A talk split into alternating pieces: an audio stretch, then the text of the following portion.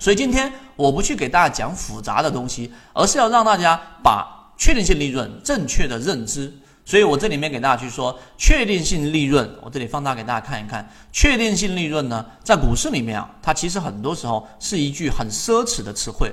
但是我们圈子里面，我们的第二专栏这个禅语啊散这个专栏里面，禅论里面第二季里面，我要让大家知道，你要把确定性的东西合理化，它既不神话，它也不是你说呃这一个花十年八年才够得着的东西。它在股票市场里面就是有确定性。一方面是我们前面讲的这一种啊黑天鹅，或者是灰天鹅，对吧？这个是你能把握的确定性。第二个就是季报数据，季报数据。加现在我们就是我们这个专栏的内容，这个缠论，这个是我们的一个确定性利润，对吧？那么这两个就已经足够了，你有两个确定性机会了。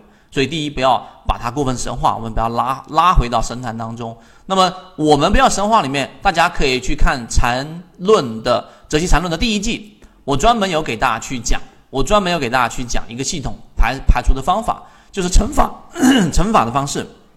什么呢？就是你一个模型，它的这一个呃失败率是百分之二十；一个模型它的失败率是百分之三十；另外一个模型它失败率是百分之二十。你把三个模型乘起来，对吧？你把三个模型乘起来，那其实很简单呢，你就是这个零点二乘以零点三乘以零点二，类似这样的一个意思。那实际上成功率就已经非常高了，因为你的失误率已经很低了嘛。这是我简单给大家说的，大家详细去看第一季里面有非常完整的内容。所以，我们反向推出了失误率降低了之后，刚才我说你把散户数量大幅减少的个股出来，是不是就已经减少了大大的减少了失失误率了，对吧？我们把这种模型增加出来。第二个就是我们说的这个左脑护城河，或者是你用控盘的模型。总之，你要用几个高成功概率的模型、低失误概率的模型相叠加起来。啊，当然中间要有一些细化的东西，就是你不要让模型跟模型之间冲突，这个也是一个核心。失误率下去了，成功率就自然上来了。这是第一个我要给大家说的总结。第二个呢，就是护城河，千万不要做那一种固执的技术派或者是短线的固执的这一种，认为在市场当中有一招鲜，认为傻瓜才相信这个呃呃这个格林厄姆所说的。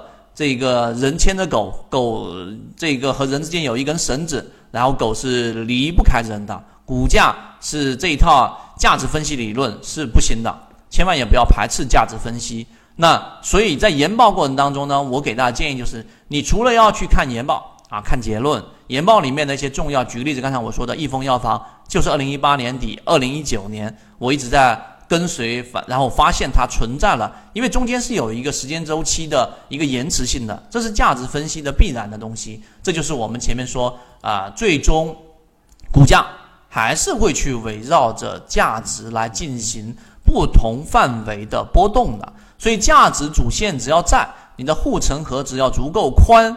你就能够在股票市场里面不会说买到一个特别差的个股，一定要扒着这个紧去看猪。所以你要看的是什么呢？就是散户数据以及短线资金。